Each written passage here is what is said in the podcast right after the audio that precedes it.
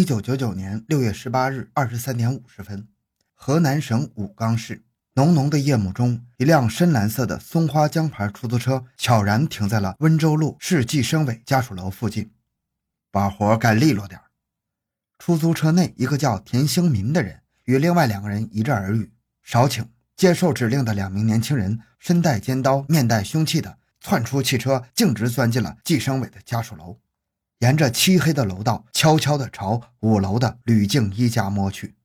欢迎收听由小东播讲的《李长河雇凶杀人案》世纪末头号重案。回到现场，寻找真相。小东讲故事系列专辑由喜马拉雅独家播出。吕静一是何人呢？时年三十五岁的吕静一，曾担任过武冈市上店乡副书记、八台镇常务副镇长、县系市残联副理事长。其妻钟松琴在市第三小学任教，他指导学生创作的作品，曾多次在国际大赛中获奖，是当地颇有名气的优秀教师。此刻，从室外乘凉回屋的吕静一锁住屋门，拉灭电灯，与其妻到卧室休息。不错，就是这家。两名歹徒用手电筒朝吕家屋门一照，做出确认。一名歹徒身子稍微向后一闪，运足了全身力气，抬脚朝屋门猛然跺去。咣当一声，大门洞开。吕静一夫妇听见响声，立即翻身下床，还未来得及拉开电灯，两名手持尖刀的歹徒已经跨进卧室了。歹徒用手电筒照住吕静一的眼睛，不问青红皂白，举刀便向他的头部、胸部乱刺一通。吕静一顿时血流如注。他忍着剧痛，用双手紧紧扭着一名歹徒，与其展开了殊死搏斗，从卧室一直打到客厅。丈夫有难，妻子怎么能袖手旁观呢？黑暗中，吕七在高呼救命的同时，奋力扑上前去，死死搂住歹徒的后腰，以惊人的力量一下子将歹徒掀翻在地。另一名歹徒见状，立即举刀朝吕七的背部残忍地刺去，一刀两刀，霎时殷红的鲜血从他背部喷涌而出，钟松琴倒在了血泊之中。随即，两名歹徒拔出鲜血淋漓的尖刀，捂住被自己所持之刀刺破的伤口。他仓皇逃离现场。零点十分，紧急求救和报警电话打破了刚城的静谧。幺幺零闻警而动。几分钟之后，刑侦人员火速而至。在医务人员的大力抢救下，受害人吕静一与死神擦肩而过。而他的妻子钟松琴，这个正在教育战线上施展才华、受人崇敬的年轻女教师，因为被歹徒刺破肝、肺。肾脏等多处大量失血而亡。在当夜成立的六幺八破案指挥部统一调动之下，全市的刑警、巡警、交警和防暴警察各司其职，协同作战。破案指挥部挑选了一百五十名精兵强将，把一张无形的法网撒向了茫茫人海。六月十九日上午，正在医院抢救中的吕静一断断续续为侦查员提供了一个重要情况：那天夜里。我在外边乘凉回家时，看见一辆出租车停在家属楼附近。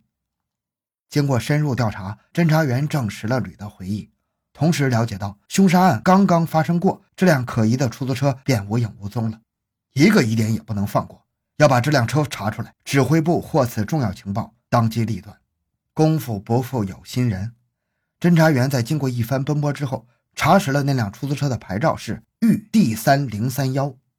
事不宜迟，侦查员以找车为重点，立即展开侦查。车主刘国富很快被请进了破案指挥部。昨天夜里你拉过哪些人？都去过哪里？侦查员单刀直入：谁给钱拉谁，去过哪里记不清了。不愿招惹是非的刘国富试图蒙混过关。昨夜十一点后，你的车去温州路干啥？侦查员一针见血。几个回合较量下来，刘国富已经是大汗淋漓，终于吐出真情。昨天夜里，我拉过三个素不相识的乘客。夜里十一点多，他们让我在一块北京宴饭庄喝酒吃饭之后，我按照他们的要求，把车开到了温州路计生委家属楼附近，在那里停了半个多小时后，其中有两个一胖一瘦的乘客下车进入了家属楼，不久便慌慌张张地跑下来，让我赶快开车走。我把他们拉到了离长城饭店不远处，他们就下车走人了。下车的时候，一个人说车上有血，让我擦掉。那他们往哪儿去了？这我的确不知道。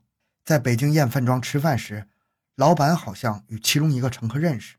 刑警直扑北京燕饭庄，据老板曹小平交代，他认识他们三个人中的田兴民。此人在武冈市棉纺厂制革分厂工作。立即传讯田兴民。侦破指挥部一声令下，法网顿开。深夜，田兴民在睡梦中被威武的刑警从被窝中揪了出来。